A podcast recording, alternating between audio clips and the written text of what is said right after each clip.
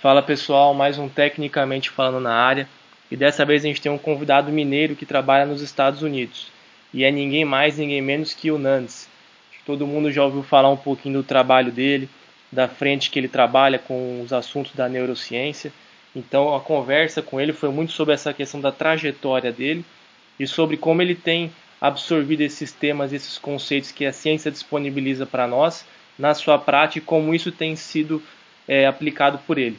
Então acompanhem a conversa com ele que ficou muito bacana, tem muita coisa legal para vocês pegarem aí do que foi conversado, beleza? Então roda a vinheta e já começa o podcast.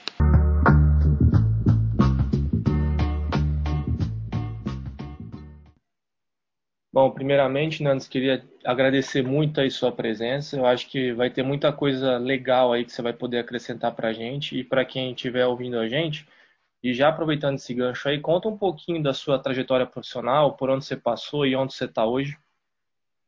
Então, primeiro agradecer o convite, né? Um, um, convite do pessoal aí mineiro, né? Eu sou mineiro, sou de Belo Horizonte. E a gente sempre tem essa ambição, já tivemos vários encontros aí. O Minas Gerais está sendo vanguarda em tentar desenvolver os seus técnicos. Então, uma grande honra para mim. Eu sou fruto desse projeto de desenvolvimento aí que Minas Gerais começou, vamos dizer, quatro, cinco anos atrás. Então é um grande prazer estar conversando com vocês. Então, por exemplo, eu sinto que a minha, o meu primeiro passo profissional como professor, eu não posso deixar de falar isso, foi quando eu tinha 8, 9 anos. A minha mãe é professora de natação e ela dava aula particular em casa, sabe? Alunos que têm medo de natação, tem algum trauma na água, ou vai ensinar uma criança a nadar e você não queria levar o seu filho numa escolinha de natação grande, minha mãe tinha um espaço lá na minha casa que ela fazia trabalho de iniciação à natação e eu acompanhei minha mãe nesses primeiros processos. Eu, minha mãe me ensinou a nadar e eu já logo participava com ela, ajudando a minha mãe lá quando eu era criança a dar essas aulas iniciais para os aluninhos lá que ela tinha. Então, acho que ali foi meu primeiro passo profissional de contato com criança, com iniciação, de de gostar de ajudar alguém a melhorar suas habilidades em algo. Né? Então, acho que eu sinto que eu dei muita sorte de ter tido esse contato inicial e foi muito bom para mim. Então, por exemplo, eu tinha 10 anos, eu estava ajudando a ensinar uma criança de 7. E quando essa criança pegava uma confiança em mim, eu estava ajudando minha mãe ali, ela é professora de natação, aquilo eu acho que despertou em mim um, um, um prazer precoce em ensinar. Então eu não podia deixar de comentar esse detalhe que eu acho que foi ali que começou a primeira sementinha relacionada a ser professor. Aí eu tive o contato com basquete muitos anos, categoria de base, sempre fui um atleta um pouco assim, eu sempre sentia isso. Eu, eu tentava ajudar os meus colegas também, ensinando, dando dica e tal. Talvez era, era para eu ser atleta, era melhor até ser meio egoísta e ser meio fominha, do que preocupar em ajudar o outro colega a jogar melhor. Então eu já tinha uma visão meio de técnico antes da hora. Isso até me atrapalhava um pouco hoje, observando e voltando no tempo. Eu tinha que ter sido era mais fominha, mais egoísta, assim, para poder continuar a jogar, para ter mais futuro, né? E não, eu já tinha essa visão mais coletiva e de apoiar o outro, ajudar o outro também. O outro pode arremessar também, não é só eu. Então eu não tinha essa visão tão egoísta. E eu acho que essa é uma visão mais de técnico, né? Não de atleta, vamos dizer assim. E aí eu entrei no curso de Educação Física, aí vem um passo importante, que foi a licenciatura. Então eu sou muito grato que minha primeira oportunidade foi a licenciatura e não foi voluntário, foi sem querer, eu não entendia direito na época que tinha licenciatura e bacharelado. Eu fiz a inscrição no vestibular de, de Educação Física, não sabia exatamente qual era a diferença. E por coincidência foi licenciatura. E aí eu, pô, me encantei também com a questão de pedagógicas, questões de etapas, né, do simples para o complexo, didática do ensino. Então, acho que a licenciatura foi muito importante também para consolidar esse meu aspecto professor, treinador.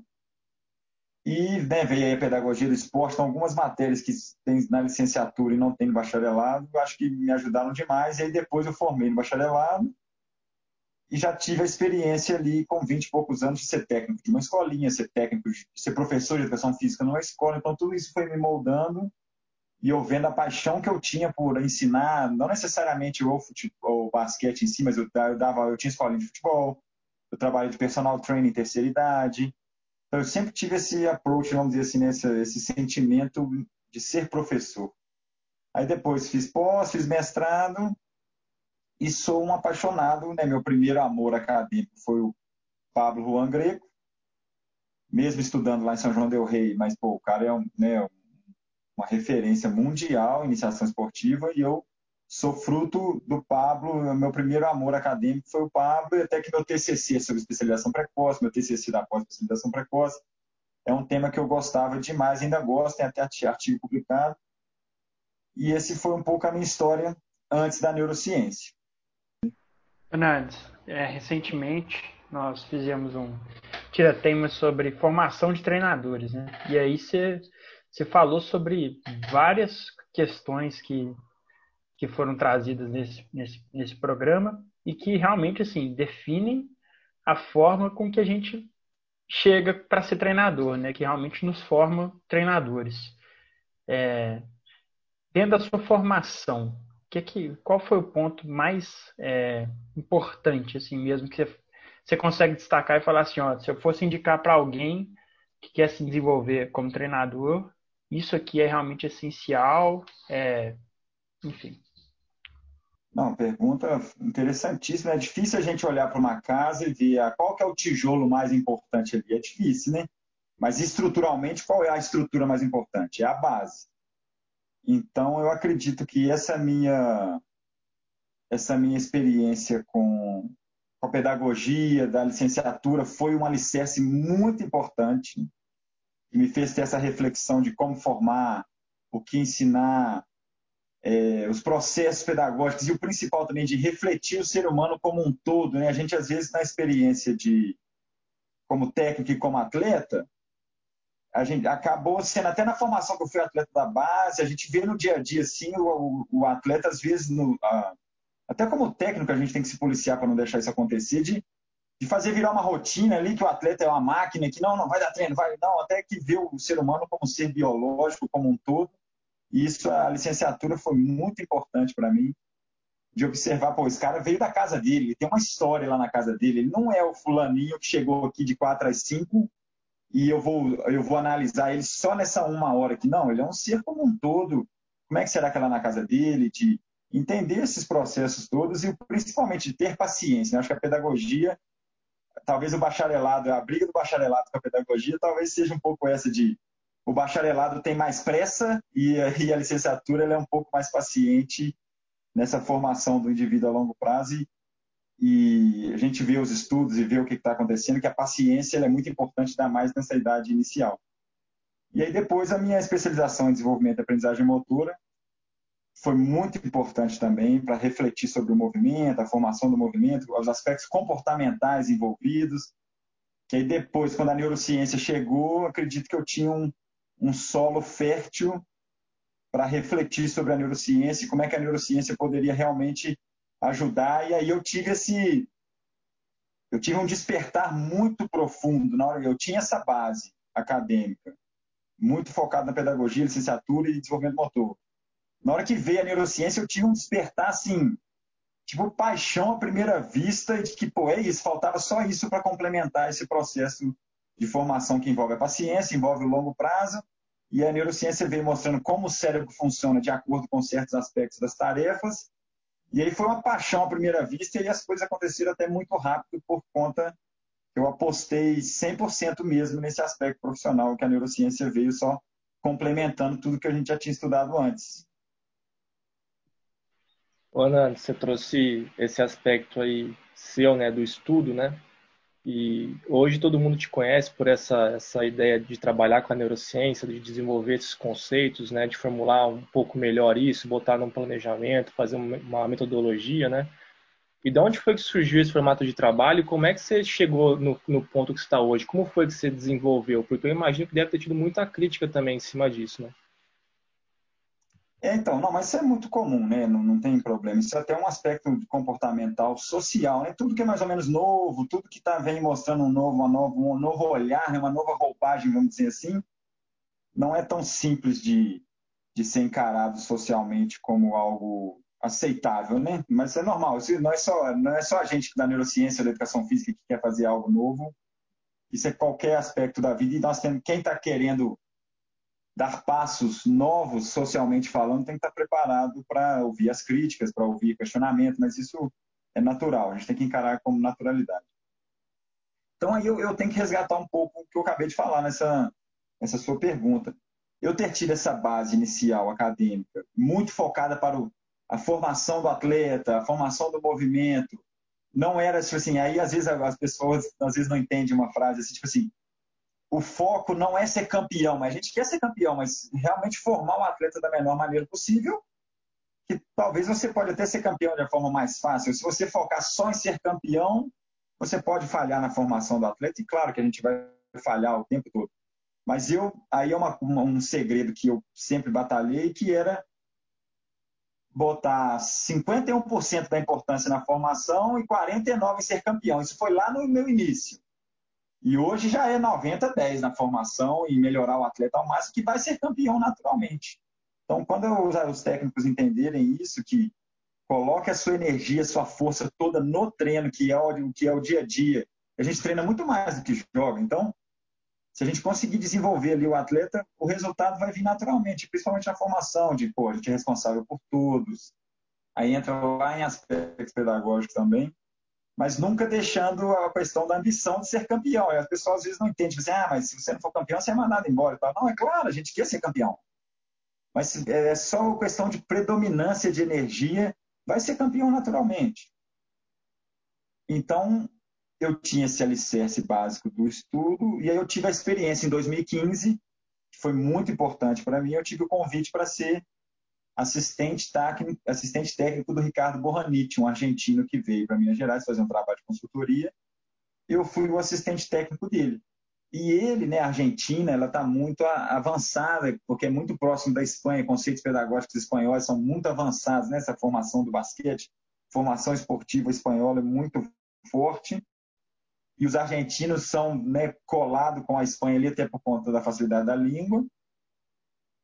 E o Borranit estava muito atualizado nos aspectos da neurociência da aprendizagem, não necessariamente do basquete. Então, na hora que ele veio, eu tive contato com ele de um ano, ele explicando a questão da dopamina, atenção, concentração, tudo isso já, a gente já tinha esses indicativos através do Pablo, da Larissa, do, do Guilherme Lage e tal. Então, todos esses indicativos, e veio um argentino renomado comentando sobre como a neurociência ia revolucionar a aprendizagem em si, não só relacionada ao basquete. E aí ele deu alguns exercícios, falava de variáveis e tal, mudar as variáveis, e aí juntando todo esse conhecimento que eu tinha anterior, eu, gente, era isso aqui que faltava. Então era como se assim, tinham 90% de um alicerce muito bem estruturado com os conhecimentos prévios, pedagogia do ensino, iniciação esportiva, todas essas questões, desenvolvimento motor e aprendizagem motora. Na hora que veio olha como é que a tecnologia está ajudando a aprendizagem. Aí foi a hora que eu dei o clique, eram os 10% que faltava para complementar. Como se fosse um quebra-cabeça que estava faltando poucas peças e a neurociência veio complementando essas peças do meu conhecimento. E aí comecei a aplicar isso e ver como é que realmente fazia toda a diferença. E aí foi isso aí foi a partir de 2016, quando eu entrei no Minas, aplicando isso com mais frequência, tendo essa base teórica mais consolidada, e o argentino veio mostrando alguns exercícios que poderiam ser utilizados. Então, eu, aí eu comecei a criar os exercícios, porque o argentino, ele tinha lá o seu conhecimento, a sua base teórica lá de alguns estudiosos da Argentina e da Espanha. Ele não sabia muito aqui os nossos estudos aqui do Brasil, do Pablo, do Guilherme Lage, do Maicon, da Larissa, e aí eu fui, como eu tinha esse conhecimento daqui, eu fui, falei, não, esse exercício aqui eu posso ser vinculado a esse conceito. Ah, esse aqui é variável de organização, esse aqui é de complexidade, esse aqui é de precisão. Então ele, ele veio falando da neurociência, os, os autores dele, e eu consegui fazer um mix com os nossos autores aqui, que a gente conhece mais próximos, né? Que eu, eu tive muito contato com a FMG e tinha essa paixão pelo Pablo, pelo Guilherme até veio a posteriori do Pablo, mas que aí esses conceitos eu consegui fazer esse mix, mas tendo todas essas experiências prévias que me ajudaram a ter esse, esse insight, vamos dizer assim. Eu acho fera porque, em alguma medida, se abriu o, o espaço para outras pessoas, né? Assim, eu me sinto muito mais confortável de falar algumas coisas que eu trago da UFMG e tudo mais nos meus estudos, depois que alguém já, já, já tocou esse boi no meio prático, entendeu? Então, eu fico feliz nesse, nesse sentido. E aí, Nandes, a gente, a gente pode, pode até falar. refletir sobre isso. Acho que é interessante refletir sobre isso. O que, que acontece? Muita gente, né, eu escuto os podcasts aí e tal, não, não, mas a neurociência já existia. Não, mas isso aí já é falado há muito tempo e tal. Sim, então, legal, né? Só que quem teve, né, aí, não sei, não estou falando de mim aqui, mas alguém teve a coragem de, de enfrentar o sistema, né? Que até uma conversa que eu tive em alguma dessas lives aí, sentava na mesa do bar, o papo de formação, de pensar a longo prazo e tal, não dava muito ibope, não. Quando sentava num bar assim com a galera de uns 10, assim, técnico um pouco mais velho e tal, o papo era meio. Vão marcar aquela zoninha ali, como é que faz para ganhar o jogo tal, vão, vão ser campeão tal dia. Mas isso não é uma crítica, isso é o, o contexto. Era isso que acontecia. Os papos eram mais do resultado, de ah, fulano não leva jeito, e aquele menino ali, nossa, muito fraco e tal. E aí eu, pô, eu estava estudando isso lá e eu via que não era bem assim. Dava para ser feito e eu tenho certeza que os técnicos também sabiam disso, mas o contexto, né? Isso aí que a sociedade ela é muito dinâmica. Então precisou, não estou falando que eu fui o primeiro, não, mas eu sei que eu enfrentei um sistema de ter que enfrentar, de não, não, não, longo prazo, não, vamos pensar longo prazo esse cara aqui, não foi campeão sub-3, não tem problema, vamos. Tiveram várias conversas que eu tive que enfrentar e aí o conhecimento teórico ajuda, porque você fala, olha, de acordo com fulano de tal, né? Não estou inventando isso, não. É assim que tem que ser feito. E aí, por coincidência, eu tenho certeza, Rosso, que socialmente falando, se você sugere esses novos conceitos, tenta aplicar e não tem resultado, você vai acabar sendo boicotado. Porque o resultado tem que estar no processo, não adianta. A gente o mundo perfeito, a garrafa térmica ideal da física para mim seria não, não, não vou pensar no resultado e tal, pô, ia ser lindo, né? Um, ursinhos carinhosos, o mundo perfeito. Mas não é assim. Então, quando a gente entende que tá, tem que ter o resultado também junto com esse processo, a gente até brinca às vezes com o técnico de futebol, né? O tal do é Fernando Diniz, eu acho, o técnico de São Paulo.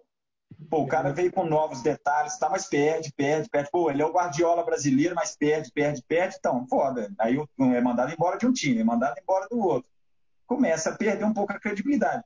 Teoricamente, os conceitos que ele usa, e quando a gente conversava teoricamente sobre conceitos de formação esportiva, faz muito sentido. Todo mundo, ó, não, perfeito, ótimo, a gente concorda.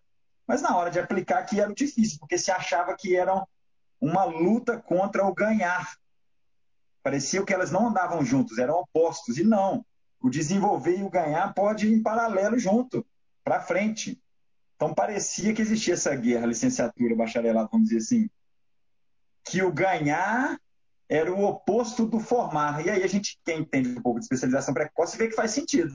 Se você especializa precoce, é resultado rápido. O menino já logo aprende a fazer um movimento ali de forma bem feita. Então você aumenta o percentual de acerto ali no, no sub-13 mas ele a longo prazo já era. Você está limitando ele a longo prazo, mas você vai ter um resultado rápido ali. Então, juntando todos esses conceitos, a gente vê que faz sentido socialmente falar do resultado. Então, eu fico até feliz de ouvir você falar, Rose, que pô, era sofrido assim a gente às vezes não ter quem, pô, esse cara que fez isso e deu certo, mas não tinha às vezes muito. Se você sentar para conversar com a galera mais velha sobre iniciação, Pablo e tal, todo mundo conhece e a maioria acha que faz sentido e tal. Mas aí na hora de aplicar existia uma uma dificuldade porque se achava que era uma, uma batalha oposta com o resultado. E aí, pô, eu quero ganhar para não perder o emprego, eu quero ganhar porque é importante para o meu currículo. E não, acho que o desafio, o desafio, acho que o desafio seria fazer as duas coisas ao mesmo tempo. E acho que é bem possível, eu já estou com a experiência hoje de uns 4, 5 anos, que é bem possível isso. Nantes, perfeito, eu, eu concordo. Se, Assina embaixo aí, velho. Assina embaixo do que você falou. O, o que eu queria. É que às vezes é difícil a gente explicar isso sem falando pouco. Fica muito superficial se falar pouco. Não, não. Foi ótimo. Foi ótimo. O que eu quero te perguntar, assim, você falou um pouco sobre objetivos, valores aí, ganhar e formar, é, os objetivos que tinha que seu trabalho e, e, a resistência que você sofreu trabalhando aí com os conceitos que você traz nos Estados Unidos, é, é, como que foi essa adaptação, né? Acho que é um contexto um pouco diferente, são é, objetivos diferentes também, né? Você já não lida mais com a formação, você está lidando com alto rendimento Como que foi aí essa adaptação? Então, uma coisa interessante é, como a gente já sabe que algo novo socialmente pode não ser bem aceito por todos, né? Porque tudo que é novo é uma mudança de paradigma. Então, a primeira coisa que eu senti quando eu vim para cá, alguns técnicos assinavam embaixo e achavam interessante, outros técnicos, pessoas que você convivia, estavam desconfiados ali, tendendo a criticar, porque tudo que é novo, nós, seres humanos, tendemos a ter uma crítica, a ter uma resistência, porque, primeiro, a gente não percebe o que a gente não conhece, né? Então, o cara, alguns foram mente abertas, a mente aberta para poder começar a ouvir sobre, e outros foram a resistência total. De, não, isso aí é besteira, não tem isso aí no jogo, ah, não tem duas bolas, não tem. É uma frasezinha muito comum que a gente escuta aí, né, quando quer falar do conceito de transferência, mas o conceito de transferência ele engloba muitos aspectos, não só fazer exatamente o que tem no jogo, mas isso que a gente está vendo com a neurociência, e a gente vai ter oportunidade mais para frente de falar sobre isso. Então, tive uma resistência natural de alguns atletas, de outros técnicos, outros apoiaram 100%. Mas aí vem, Rosso, o, o, o X da questão, que é o que eu vejo nos últimos cinco anos. É ciência. Então, por exemplo, um mais um é dois. Dois mais dois é quatro. Pelo menos até então o que a gente entende de ciência. Né? Então, começando a fazer o atleta, né? expor o atleta aquele tipo de desafio, aquele tipo de contexto, aquele tipo de ambiente, o percentual de atletas que eu tive contato aí desde, vamos dizer, a minha vida toda, mas mais os últimos cinco anos, quando entrou, vamos falar aí da neurociência, a palavrinha mágica, mas que eu já tinha CLCS anterior. O percentual de atletas que desenvolve muito e muito rápido é gigantesco. É, tipo, 90% dos atletas que eu tive contato nos últimos cinco anos, o cara, primeiro, ele vai sentir uma evolução né, intrínseca, né, ele mesmo sentindo que, pô, o exercício foi desafiador, pô, eu consigo transferir isso para o jogo, olha, eu senti que é mais ou menos parecido o momento do jogo e esse exercício que a gente fez aqui no treino. Então acaba que se 90% dos atletas que tiveram contato sentiram uma melhora, eles tiveram a percepção interna de melhora durante o exercício e começa a dar resultado na quadra de fazer mais cesta e tal, naturalmente pessoas que estavam na dúvida começam a acreditar. Os que são resistentes vão continuar ali achando que não tem nada a ver. Mas aí você já ganha um novo percentual de pessoas, até outros atletas pedem para treinar com você, alguns assistentes técnicos que estavam meio assim, pô, o cara tá começando a matar mais bola, até a percepção do comportamento motor do cara ali tá melhor. E aí você começa a conquistar as pessoas aos poucos. Olha, isso aqui não é tão besteira assim, não. O técnico que acompanha você a semana inteira lá, viu você dando os exercícios pro atleta, chega no jogo, o cara faz e acerta. O assistente técnico olha para você assim e fala, pô, Nantes, igualzinho aquele exercício que você fez. Eu falei, exatamente. Então você começa, é uma batalha diária de conquista. A gente está tipo abrindo abrindo a selva para fazer a trilha. Então, quem está sendo o primeiro ali vai dar uma sofrida. Vai ter a madeira que é mais difícil de cortar, que é um técnico que é mais antigo, às vezes não quer aceitar esse novo detalhe e tal. Ou até, turma, estou falando aqui o tempo todo, é a minha interpretação. Não estou dizendo que é o certo, que é, não existe a verdade. A minha interpretação do que eu estudei, das coisas que eu estou aplicando há alguns anos, dos resultados que a gente está tendo, individualmente até a questão coletiva isso tudo, nos últimos anos, eu estou falando, olha, quem quiser prestar atenção nesses detalhes, é um bom caminho para formar o atleta da melhor maneira possível, né? Vamos, dizer que o grande troféu do técnico é formar o atleta para que ele chegue no seu ápice individual. Se o ápice do cara é esse jogador do NBB, beleza. Tem o ápice do outro cara que é NBA. Tem o ápice do cara que vai ser um bom atleta da base ali, por outros aspectos ele não virou profissional mas eu sinto que a gente tem que olhar no espelho e ter essa responsabilidade diária de fazer o nosso melhor como técnico, ensinar todo mundo para que cheguem no seu ápice, né? Isso aí que eu sinto que é o, a nossa grande responsabilidade, usando as melhores estratégias possíveis. E Nando, você comentou essa questão, né? Tudo que é novo, ele assusta, né? A gente, nossa espécie por si, ela é resistente a mudanças, né? Tanto de tanto biológica quanto social, entre outras áreas aí. E como é que foi, né? Você, você foi para os Estados Unidos tentar, né, dar a cara a tapa, por assim dizer, e se algo você teve que apresentar essa ideia para alguém, como foi esse seu poder de convencimento? Como foi a conversa de falar, ó, eu acredito nesse tipo de treinamento, que isso vai ter uma melhora? Como é que foi essa essa ação sua e como foi a recepção com quem você chegou a apresentar esses conceitos? Então, a primeira, minha primeira experiência, vou ter que dar uma recapitulada aqui, foi o seguinte: 2017 o Raulzinho, né, jogava no Utah Jazz, foi fazer a pré-temporada no Brasil, que ele tem familiar em Belo Horizonte. Aí a gente até a gente teve um contato anterior, eu sou muito amigo do pai dele, o pai dele foi meu técnico, o Raul Pai. E o Raulzinho ia passar, acho que uma semana em BH de férias, na família lá, com os avós. E ele sabia que eu estava no Minas. Ele, não, posso dar uma treinada e você não quer me ajudar nos treinos? Então, isso é normal, mas é, pô, que honra, né? Um cara desse nível me fez esse convite. E aí eu já estava trabalhando na UNBH com essa questão de neurociência e esporte, já estava aplicando isso muito no treinamento dos meus atletas que eu trabalhava no Minas também.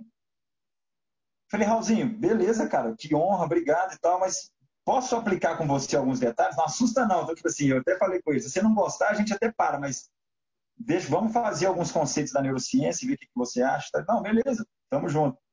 Aí foi o meu primeiro grande desafio, porque se você começa a dar um treinamento ali com um atleta desse nível, e ele sente que não foi desafiador, sente que não vai conseguir transferir isso para o jogo, que não tem nada a ver com a realidade do jogo. Ele poderia, por educação, análise, beleza, tá, mas amanhã tem como a gente já somos arremessinhos e tal, ele já iria cortar ali até com educação, mas você percebe que você não conseguiu vender seu produto se ele tivesse cortado, né? Então, primeiro dia, ele, pô, Nantes, legal, interessante, né? Nunca vi isso não. Segundo dia, de novo. Terceiro dia, de novo. No quarto dia, ele sentou e conversou comigo Pô, Nantes, diferencial isso aí, cara. Nunca vi, tô lá nos Estados Unidos há muitos anos, joguei na Europa. Ninguém nunca me explicou o exercício desta maneira. E eu sinto que faz muito sentido e tal. Então, essa junção de todo esse conhecimento que eu tive da prática com o conhecimento teórico me fez chegar para um atleta desse nível e estar tá preparado para ele fazer os exercícios e sentir todos esses aspectos que eu falei, de desafio, de desenvolvimento. Então, na hora que eu escutei isso do Raulzinho para mim, eu falei, cara, um cara desse nível falar isso, quer dizer que tem coisa boa aí, concorda? Alguma coisa aqui que está sendo feito foi especial, o cara não precisava mentir, né? E a gente via no treino o engajamento que ele estava, a motivação que ele estava. E aí eu tive a oportunidade de vir aqui em 2018 nos Estados Unidos, através do Raulzinho convidando para eu vir ver o treino, vir ver jogo, vir de férias na casa dele. Aí eu tive a oportunidade de conversar com um assistente técnico do Jazz, que era o técnico dele. Ele, pô, o Raulzinho me contou lá que você fez umas coisas diferentes e tal. Tava tendo um aquecimento de um jogo. Eu, ó, por exemplo, ali, tá aquecendo os aspectos motores ali, tá aquecendo os aspectos fisiológicos. Que horas vocês vão aquecer o cérebro? Aí ele olhou para minha cara assim, eu, é, que horas que vai aquecer o cérebro? O basquete envolve percepção, envolve tomar decisão.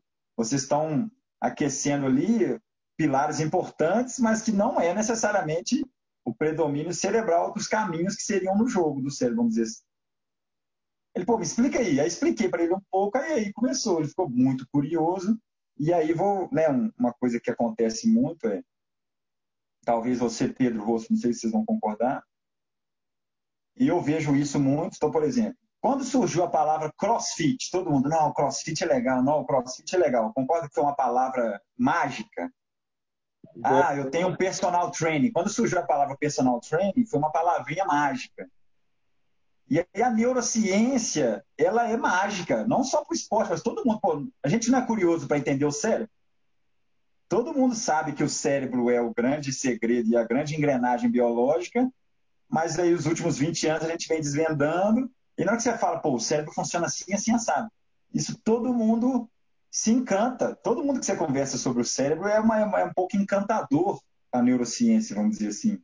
Tanto é que eu me apaixonei por ela e Pô, é incrível mesmo. Você, quando você entende como o cérebro funciona, concorda que facilita muito a sua vida quando você entende? É a mesma coisa. Abre o motor do carro. Você não entende nada, é o meu caso. O que, que eu posso fazer ali? Não tem o que fazer, tem que ligar para alguém para vir resolver. Agora você abriu o motor do carro, vamos fazer uma analogia. Você, pô, eu estou entendendo que aqui essa área aqui, tal, tal área aqui, envolve todo um filtro para tomar a decisão e ela é escalonada probabilisticamente. Pô, você começa a entender, ó, esse tipo de tarefa acontece tal coisa, esse tipo de tarefa acontece outra, olho fechado acontece tal coisa, olho aberto acontece. Então, todos esses artigos começam a dar um indicativo de, olha, então se eu fizer o exercício desse jeito, pode ser que, e, e eu estou fazendo isso há muitos anos, vendo os artigos, e você começa com, com, a confirmar que faz sentido o artigo ali, o estudo científico. Eu não inventei nada. Eu não, eu não tenho um artigo na neurociência, eu estou construindo tudo eu, eu, estudei, eu sou estudioso da área. Eu não sou pesquisador da neurociência, eu sou estudioso técnico que estudou. A minha paixão é dar treino, não fazer pesquisa. E aí a gente começa a entender e aí começa a aplicar nos exercícios. Então, resumindo, mas sem resumir, esse contato inicial que eu tive, que horas você vai aquecer o cérebro, o técnico me deu a oportunidade de dar um treino no outro dia para ele ver como seria o treinamento. Isso lá em 2018. O técnico adorou muito e depois ele foi trabalhar no Phoenix Suns, esse cara, o assistente. Ele foi me chamou para trabalhar na pré-temporada do Phoenix Suns. Então, eu apresentei para ele em janeiro de 2018 aqui no Jazz. Ele era assistente do Jazz, ele virou técnico dos Phoenix Suns. Aí ele me chamou para trabalhar na pré-temporada do Phoenix Suns. Aí foi um outro contato muito legal. Apresentei para os técnicos, trabalhei com os jogadores todos. Então, no Jazz, em 2018, janeiro, foi algo que aconteceu. Eu fui pego de surpresa. No Suns, eu já fui para mostrar para os técnicos, para mostrar conceito teórico. Eu fui contratado a pré-temporada para trabalhar com os técnicos e os jogadores. Aí, terminando, mais uma vez eu vi isso é especial. Os técnicos todos lá, cara, nunca vi isso, que legal. Os jogadores gostaram, porque os técnicos conversavam entre eles, aí perguntavam para os jogadores. No outro dia, o Devin Booker queria treinar de novo. No outro dia, o DeAndre Ayton, ah, que horas nós vamos treinar amanhã? Isso tudo foi mostrando para todo mundo, pô, isso aqui é uma coisa. O que, que o atleta sentia lá fazendo o exercício era algo especial, o cara tá querendo fazer de novo. Né? Um cara desse nível não faz gracinha, não faz porque achou legal não faz por educação. O cara faz uma vez por educação, depois não faz mais. Então, isso tudo foi me mostrando, cara, esse é o caminho, esse é o caminho, esse é o caminho. Aí, em 2019, aconteceu uma coisa com a minha esposa, ela foi demitida, ela trabalhava em banca há muitos anos, e aí eu aproveitei e tive um insight, falei assim, cara, ela foi demitida, eu nunca pediria para ela para pedir demissão. E eu pediria demissão pela coragem, pela ambição que eu tinha de viver algo novo. E vendo esses feedbacks todos que eu tive aí do Raulzinho, vim aqui no Jazz, o cara pediu para dar o treino, cara me chamou para ir no Phoenix, os atletas lá gostaram, os técnicos, falei, cara, isso aqui é só questão de ter tempo de mostrar para as pessoas certas que esse é o caminho. Entender como o cérebro funciona, esse é o caminho para tudo. Para o marketing, para o aprendizado da matemática, da química, da física, da memória, do esporte. Por que não do esporte? Quem está resistindo a isso, querido, você está sendo resistente de algo que não necessariamente é o, o mais inteligente. Tudo leva ao caminho de entender como o cérebro funciona. Entender como o cérebro funciona nos ajuda como nós vamos aplicar qualquer tipo de conhecimento social na, naquele indivíduo, né? Aí eu conversei com a minha esposa que aproveitar que você foi demitida, ela estava toda triste lá e eu ainda meti essa vamos para os Estados Unidos, tal, estudar e quem sabe eu, né, esse negócio da neurociência, eu sinto que é algo que é só eu conversar com a pessoa certa e tal. Ela, pô, mas você vai pedir demissão e tal? Eu falei, vou, eu tô novo, tô jovem, né? tinha 30 anos. Qualquer coisa volta, se der errado, vai ser uma vivência, né? Aí a gente planejou vir para os Estados Unidos oito meses para estudar e ter e esperando a oportunidade de conversar com alguém. Pô, já tinha esse contato com o Raulzinho, já tinha esse contato com o técnico lá do Phoenix estando aqui as coisas poderiam fluir, mas tinha que ter a coragem de largar tudo para vir. Isso aí foi o que eu senti que foi uma transição profissional muito importante de ter a coragem e a ambição de pedir demissão e tal e sair de um lugar relativamente que era o sonho inicial de estar naquele patamar ali. E aí eu vim, estudei inglês, né, na escola de inglês. Meu inglês não é fluente ainda, porque cometo muitas falhas, mas melhorou bem. Aí, através de vários contatos, o técnico do jazz, o head coach, me deu uma hora para eu aplicar para eles, mostrar para eles os conceitos. Então, foi tipo assim, o dia mais importante. Eu tive aquele dia importante lá com o Raulzinho, que era para ver se ele ia gostar, 2017. Tive em 2018 o treino que eu dei para esse técnico que depois foi para o Phoenix, para ele ver o treino. Fui para o Phoenix em 2018, tive um desafio gigantesco lá na minha vida. E aí veio agora essa uma hora com o técnico do Jazz. Ele, ó, você tem uma hora para me mostrar o que, que você faz. E aí eu, pô, o cara gostou, mostrei os conceitos teóricos, mudei um treinamento, explicando tudo, é o que eu falei. Gente, quando você explica a partir do cérebro, é, é muito encantador e faz muito sentido. Não tem como você. É, não sei se faz sentido, ok, mas você já está na dúvida. Só de você estar na dúvida de que faz sentido ou não já foi um bom sinal. E aí ele me, me contratou para trabalhar pré-temporada inteira. Foram um mês no Jazz, e aí depois de um mês, trabalhei com Bodanovich, Mike Conley, Rudy Gobert.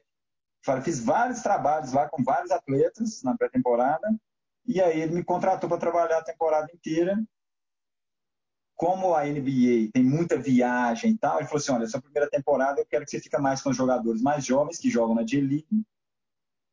E aí, ano que vem, a gente vai planejar tal, onde você encaixaria melhor, mas é importante você ficar uma temporada mais com a J-League, os jogadores mais jovens, para você entender como é que funciona e tal. Eu, não, beleza, ótimo. Aí tive uma experiência muito legal na J-League, pô, um ano com né, treinador, head coach muito bacana, ele é alemão, um staff muito legal. Tudo isso eu contei. Algumas pessoas acreditavam, outras não, outras foram sendo conquistadas no processo, através da neurociência. Atletas, no início, fazia cara feia, mas aí um atleta melhorou pra caramba, o cara vinha pedia pra você dar treino depois. É até engraçado ver essa conquista social de como é que pessoas no início não acreditavam. Aí um atleta começa a ficar muito bom em bola de três, e o técnico vem depois, pô, legal, hein, Nantes, me ensina aí depois e tal. Mas no início o cara rejeitou, mas em dois meses o cara é transformado pela experiência, por ele estar tá vendo o que está acontecendo, né? isso é muito legal de perceber. E aí trabalhei esse um ano, mas eu trabalhei um mês na pré-temporada com o Jazz e sete meses na J-League. E agora estou sob negociação, né? Veio a pandemia, veio a quarentena, mas está sendo, tá tendo um, um, cenário muito positivo. Estou em contato com o Jazz, com o Rudy Gobert. Bem provável que eu fique sendo técnico individual do Rudy Gobert pelo trabalho que eu fiz com ele. Então, não está 100% confirmado ainda, mas tem grande chance de acontecer. Nandes, legal demais essa, essa trajetória e essa, essa coragem que você teve, né? E você comentou, né, que no início a resistência ela, ela existe, né? É uma coisa natural mesmo. E eu imagino que ainda mais os Estados Unidos, né, que é um modelo mais tradicional de ensino, né? Como é, quais foram os primeiros questionamentos em cima do seu trabalho ou das suas ideias quando você foi apresentar? Por exemplo, eu imagino que o pessoal devia ter muitas dúvidas em cima do tema. O que foi que eles perguntaram de início, é, de como aplicar ou como funciona? Quais foram os questionamentos principais, assim, logo de cara? É, primeiro questionamento sempre é da novidade em si. E aí existe um preconceito comum, isso também, não sei de onde que vem, mas a gente até consegue entender um pouco, existem os técnicos que não usam nenhum tipo de material esportivo, usa só a bola. E existem os técnicos que começaram a acrescentar materiais esportivos no seu treinamento, assim, uma bolinha de tênis, um, é, alguma coisa colorida no chão, alguma coisa para pôr o pé, um cone pequeno, um cone grande. Então vamos dizer que existem esses dois perfis de técnicos. Então o perfil do técnico que ele tem um preconceito, preconceito com materiais, então ele já vai começar a questionar tudo na hora por causa de, ah, não tem isso no jogo.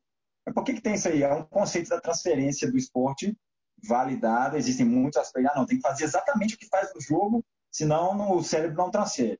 E aí vem esses novos detalhes, que pode ser a utilização de material, aí vem conceitos científicos da questão de sobrecarga, de complexidade, de organização. Como é que o seu cérebro vai lidar com, aquele, com aquela quantidade de elementos e mudança de ambiente? E isso pode ajudar demais na transferência depois num ambiente de jogo de invasão, de muitos elementos, muitas pessoas, um, um ambiente imprevisível, quem sabe a utilização do material não seria uma boa, não só ficar focado somente a transferência perfeita. Então, isso tudo os estudos vêm mostrando de sobrecarga, de variabilidade, de acoplamento, tudo isso focado, né, tudo isso tem todo um aspecto teórico que defende. Então, os primeiros questionamentos vêm relacionados a isso, ao uso de materiais. Então, aí você tem que dar uma explicadinha então, por que, que usa isso aqui? Porque, olha, você vai sobrecarregar os aspectos perceptivos.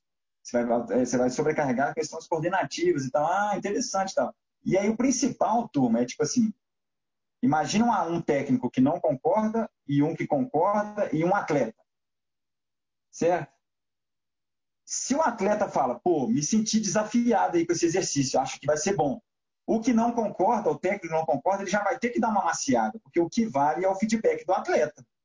Se o atleta gostou, o técnico que não concorda vai falar o quê? Então ele já começa a perder ali um pouco o argumento. Se o atleta fala assim, ah, isso é besteira, não vou fazer isso não. O técnico que não concorda ganha força. E o que concorda perde força. Mas se o atleta fala, pô, legal, hein, cara, me senti desafiado, não, vamos fazer de novo. Amanhã tem como a gente fazer de novo e tal. O que não concorda, se ele for inteligente, ele já tem que começar a dar uma maciada ali acadêmica, porque, ó, o atleta gostou. O principal é o que o atleta acha. Né? Vamos dizer assim, o atleta não gostar é um carimbo de que o cara que não concorda, aí tá vendo? Isso aí é besteira. O atleta gostar o atleta desenvolver, o atleta melhorar sei lá quantos por cento, aí o outro atleta também, o outro atleta também. O técnico que luta contra vai ser começado a ver como tem alguma coisa de errada. Tá todo mundo vendo que o negócio está dando certo e você ainda está lutando contra, alguém está não sendo inteligente aqui nessa história. Não vou usar a palavra certa. Entendeu? Então, tipo assim, isso tudo, por isso que quem está meio que vanguarda e tal sofre, porque se não fosse esse contexto perfeito, quem quer, quem quer criticar vem com a faca no seu pescoço, fala, ó, aquele atleta ali não gostou, tá vendo? Isso é besteira e tal. Mas é difícil, né? Por coincidência, igual eu falei, 90% das pessoas que eu estou tendo contato, dos atletas que a gente trabalha. É... Todo essa, essa, esse contexto está sendo positivo. E aí, por, como que a gente bate o martelo? Ó, por que está dando isso tudo certo? Pedro, Rosso e o pessoal que está ouvindo. Não é o Nandes, não é inventei nada. Os artigos, os, teus, os estudos, como o cérebro funciona. É assim, então as coisas vão dar certo, porque o cérebro funciona assim. Então, como se fosse um exemplo tem alguém tá com sobrepeso aí, tá com obesidade, exemplo. Cara, 99% de chance de dar certo se esse cara fizer dieta e fizer atividade, ele vai perder peso. É uma regra fisiológica. Agora, quanto tempo ele vai perder e tal, aí cada metabolismo tem alguma coisa. Mas se esse cara que está obeso balancear a dieta e fazer atividade física regular, concorda que é 99% de chance que vai dar, ele vai perder peso? É uma regra fisiológica, não tem como mudar essa regra. Então, a gente pode fazer esse paralelo para a neurociência. O cérebro funciona mais ou menos dessa maneira para o aprendizado. Aí vem todas as metodologias, os conceitos aí que o Pablo pô, é fera e o Seca, que é o alicerce todo conceitual de criatividade, processual. Isso tudo está tudo interligado. Conceito pendular, tudo isso está tudo interligado. É assim que o cérebro funciona. Então, se a gente fizer o exercício dessa maneira, a chance de dar certo é muito grande, fazendo um paralelo lá com o cara obeso. Então é uma regra fisiológica, não é porque a gente gosta ou não gosta, ou é porque está afim ou não está. Então eu tô, posso falar que estudo de caso, né, a minha percepção, a minha interpretação, vem dando muito certo e até nesse nível aqui que eu tô, tive um trabalho com o Rudy Gobert agora na, na quarentena. Ele melhorou o lance livre dele e teve o melhor recorde da carreira de playoffs, da carreira. Então, tipo assim, que coincidência, né? Três anos seguidos ele faz 11 pontos por jogo em playoff. Esse ano ele fez 17. Coincidência danada. Dois meses trabalhando assim, fera, percepção, cognição, fazendo ele pensar mais rápido, fazendo sobrecarga. Pô, mas que coincidência danada, né? O cara deu uma melhorada. E aí é o que eu falei que não está fechado 100% ainda, mas está bem encaminhado. Ele quer que eu vire técnico individual dele. Porque olha o que, que aconteceu. Em dois meses ele sentiu. Então, aquilo, o técnico que não concorda, na hora que ele escuta um cara desse nível, All-Star e tal, não, não, eu quero que ele seja o meu técnico. Como é que o cara que não concorda vai fazer? Ele vai ter que dar uma maciada, não tem jeito. Porque o atleta percebeu, os números aconteceram. Então, tipo assim, começa a virar um encaixe que, por exemplo, pessoal, a dica é abram o coração e comecem a olhar com carinho, porque faz sentido. Nós estamos aqui para ajudar, para compartilhar informação. A gente vai formar melhor o nosso atleta usando tudo que a gente conhece. Não, não sejam preconceituosos com algumas novidades. Abram o coração.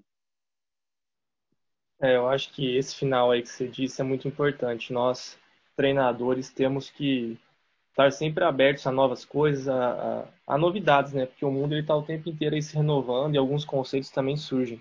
E, e para finalizar também, para a gente não ficar muito extenso, é, como é que é a rotina aí na, na equipe que você está, né, na D-League? Como é que funciona o dia a dia com seus treinos? Né? Os atletas eles fazem treino um período, depois treinam com você individualmente, você que escolhe, eles que escolhem, é a comissão, como é que funciona? É, então, por exemplo, essa pergunta é legal, o que, que acontece? Aconteceu comigo uma coisa um pouco fora do normal, assim, o meu cargo foi criado, não tinha esse cargo, técnico de desenvolvimento e neurociência. Então, os jogadores, naturalmente, têm o head coach, que é responsável. O head coach da NBA não é responsável por nenhum atleta, mas o head coach da G-League é responsável por três atletas. O assistente técnico é responsável por outros três. O outro assistente por outros três. E o outro assistente por outros três. E aí, quando eu fui contratado e fui desempenhado aí para a J-League com jogadores mais jovens, o head coach da J-League, o que, que ele fez? Ele não foi técnico desses três caras, ele passou para mim. Então eu fui e virei técnico dos três atletas que ele ia ser o técnico. E aí esses três atletas, comecei a trabalhar com eles, é exatamente igual você falou, vai muito da ambição do atleta. Nós temos a quadra livre o dia todo, uma hora antes, uma hora depois do treino, a quadra é livre, por conta. E aí o primeiro, a primeira tarefa foi você vai trabalhar com esses atletas eu tenho que trabalhar fora do horário do treinamento. Né? Eu sou um assistente técnico, o treinamento é, é, é ministrado pelo head coach por alguns assistentes. Eu era o técnico de desenvolvimento, então eu era um técnico realmente para trabalhar individualmente com os jogadores. Aí tinha atleta, por exemplo. Vamos supor que você e o Rosso fossem meus atletas. Aí amanhã, ô Pedro, vamos fazer amanhã uma hora antes, e o Rosso, vamos fazer amanhã uma hora depois do treino? Beleza, aí a gente combinava, e tinha dia que fazia vocês dois juntos que aí eram exercícios que eu colocava defesa, ou perceber sinal relevante, ou exercício que era melhor, que tinha algum deslocamento ofensivo para dar um passe, arremesso. Então era muito, a gente tinha, eu tinha essa liberdade de marcar com o atleta uma hora antes, uma hora depois, ou qualquer horário à tarde, à noite que ele quisesse voltar, eu estava 24 horas disponível para esse atleta. E aí comecei com esses três, foram desenvolvendo e tal. Aí tinham dois, três atletas que estavam tendo dificuldade de outros assistentes. Aí eles, Nantes, tem como você ajudar esse cara aqui também? Então, olha só, aquilo que eu falei. Você foi conquistando, o atleta que você estava trabalhando foi melhorando, todo mundo foi vendo. Tinha um atleta que estava com dificuldade, aí ele me pediu para treinar também, o assistente Fernandes, ajuda ele também e tal. Então o ambiente foi ficando favorável para todo mundo acreditar no que estava acontecendo, porque o pessoal via os exercícios, chegava no jogo, dava resultado, o atleta gostava, queria fazer de novo, então aí não tinha como técnico, alguém que era contra, no caso na J-League foi bem, todo mundo a favor, todo mundo foi conquistado, vamos dizer assim, cada um em um momento. No Jazz teve um pouco mais de, de resistência, se eu senti de alguns assistentes não querer nem ouvir falar, de só falar oi, não querer nem saber o que, que você está falando, sabe? Mas na J-League todo mundo foi bem aberto, assim, porque eles viram o processo acontecendo. E aí, por exemplo, um caso muito bacana, tinha um atleta que eu não era o técnico dele no início. Ele estava vindo muito mal em bola de três. Aí a gente fez um plano lá, ó, como o Nantes está ajudando esses três caras, o que vocês acham do cara treinar com o Nantes também? Beleza. O próprio assistente falou, concordo. O cara que era o técnico dele, se o cara tivesse um egoísmo ali ou uma proteção, ele podia achar ruim, porque, pô, o meu atleta vai passar para o Nantes, mas o cara não, ele queria ganhar. Aí vem a história, é o quão disposto você está para ser campeão e não preocupar com o seu ego. Aí, quando esse atleta veio trabalhar comigo, ele teve um desenvolvimento muito rápido, muito alto, assim, mudou de, de um número e dobrou em bola de três e tal, muito perceptivo. E aí o técnico, esse cara, vem e te abraça e, pô, Nandes, valeu, foi ótimo, pô. Aí você vê o nível de humildade do cara e tal. Não, agora ele pode ficar só com você, pode ficar só com você, eu quero é ganhar o jogo. Então o cara entendeu ali que a gente está aqui para ajudar, que está aqui para. Todo mundo está aqui para ajudar e cada um fazendo seu papel.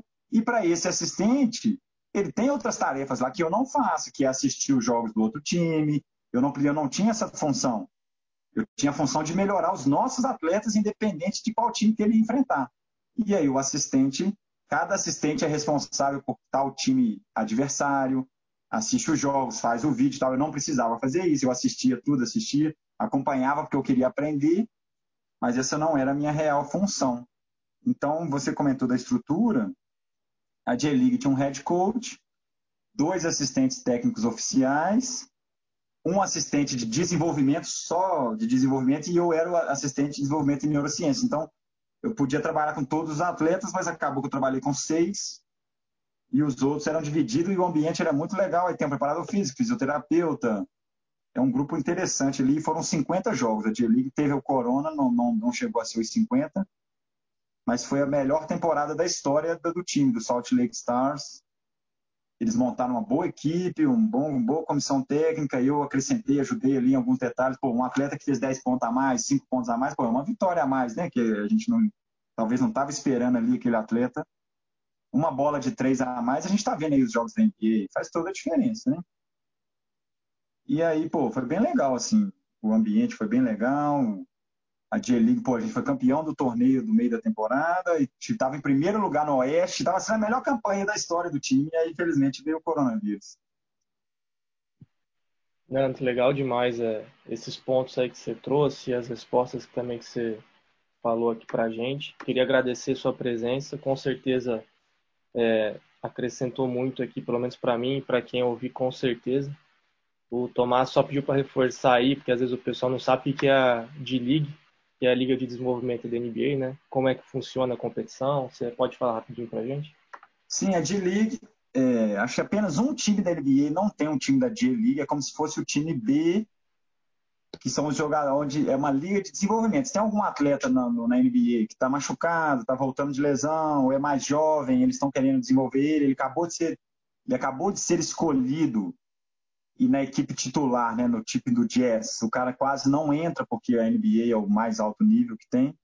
Ele está muito jovem, ele é titular na J-League para tentar se desenvolver. Então é como se fosse um time de suporte total. Acho isso muito legal. O Brasil podia pensar nisso a nível NBB também, ia ser muito legal. De ter um time realmente paralelo, que joga um campeonato paralelo, tem até outro nome, mas é o time vinculado à J-League. Então, se um atleta aqui na J-League jogou bem hoje, fez 30 pontos, e amanhã tem jogo do Jazz, o Jazz chama ele, ele vai lá e pode sentar no banco lá, e até às vezes nem entra, mas o cara tá complementando ali. Ele treina uma semana com o Jazz, treinava uma semana na J-League Treinava uma semana com jazz, uma semana na J-League. Então, tudo é feito pensando no desenvolvimento do cara. Então, por exemplo, ah, amanhã o Jazz vai jogar contra o time tal.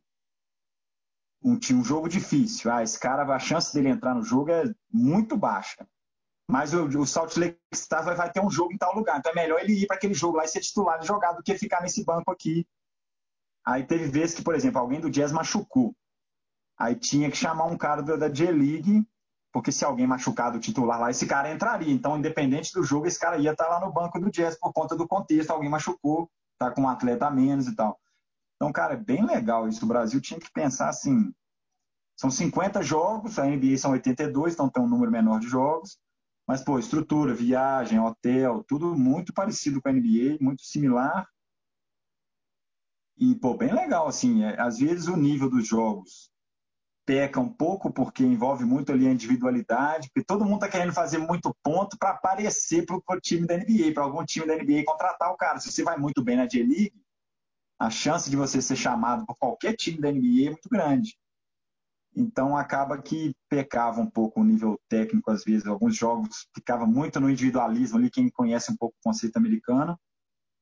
Já é um conceito deles, né, que pô, são, é o melhor basquete do mundo, vamos dizer assim, e eles são focados nas partes física e capacidade de um contra um, e ainda imagina que é bom para o atleta fazer muito ponto porque ele pode ser chamado. Então juntava esse contexto todo. Tinha alguns jogos que eram meio assim, de qualidade técnica mais baixa por conta desse foco em pontuar, em fazer bons jogos. Então, até que o nosso time não, porque o nosso time foi bem.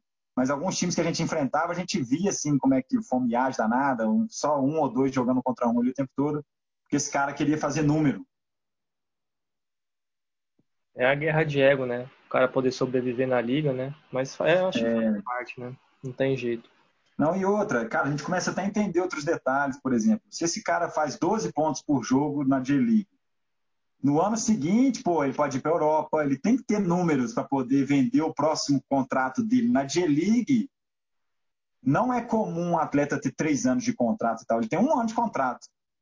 Então o cara tem que sobreviver para o ano seguinte, ou para ele continuar, ou para ele ter um time no outro ano. A gente até entende e vê nas reuniões com os técnicos aqui tal da J-League, cara, além de todo o contexto de um jogo de basquete que envolve viagem, jogo, é, ser, ter, ter uma liderança ali com os atletas, ainda tem esse aspecto que todo mundo ali, a maioria, tem um ano de contrato só, está todo mundo doido para fazer número para jogar no ano que vem em algum lugar.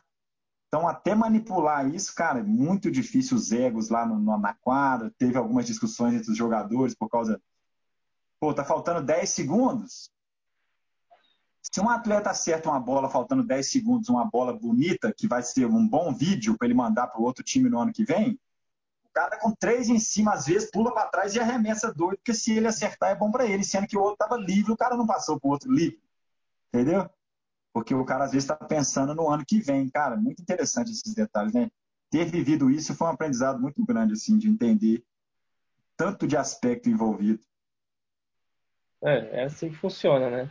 E, e Nandes, novamente, então, vamos parar por aqui. É, agradecer sua presença, por ter disponibilizado seu tempo para esse bate-papo. Com certeza teve coisas aí que o pessoal vai ouvir e vai despertar algum raciocínio aí para poder melhorar, né, como treinador ou até mesmo para quem gosta do basquete e não está no meio, né? Então, pô, grande honra, obrigado pelo convite. Eu sou, né, pô, sou mineiro, uai. Então aí, sou fruto do basquete mineiro, de categoria de base, como treinador. Tenho muito orgulho de, de ter participado de todos os processos da formação esportiva de Minas Gerais.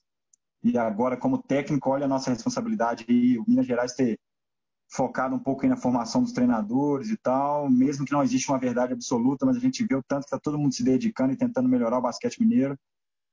Eu me sinto, sim, fruto disso, com certeza. E agradeço a oportunidade de compartilhar aqui um pouco conhecimento, relembrando, essa é a minha interpretação, não existe a verdade, ah, faz isso aqui que esse é o caminho. Não. Existem indicativos que, pela minha vivência, pelo que a gente está estudando, pelo que né, até no exterior, pô, aqui nos Estados Unidos os caras não tinham ouvido falar e eu tive espaço, um brasileiro teve espaço com inglês mais ou menos, mas é neurociência, tudo isso que eu contei que uma somatória de aspectos que favoreceram, que me fizeram ter essa oportunidade aqui e acontecer e dar certo e o atleta gostar, o técnico gostar.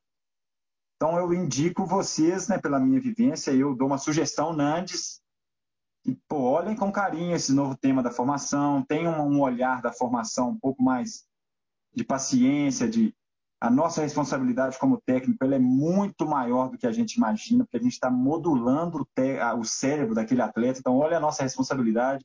Dependendo do que a gente faz, vai modular para um lado, vai modular para o outro. A gente já sabe hoje alguns estudos muito profundos, até de um dia, dois dias, mudança de neurotransmissor, mudança de sinapse, já tem artigo comprovando isso.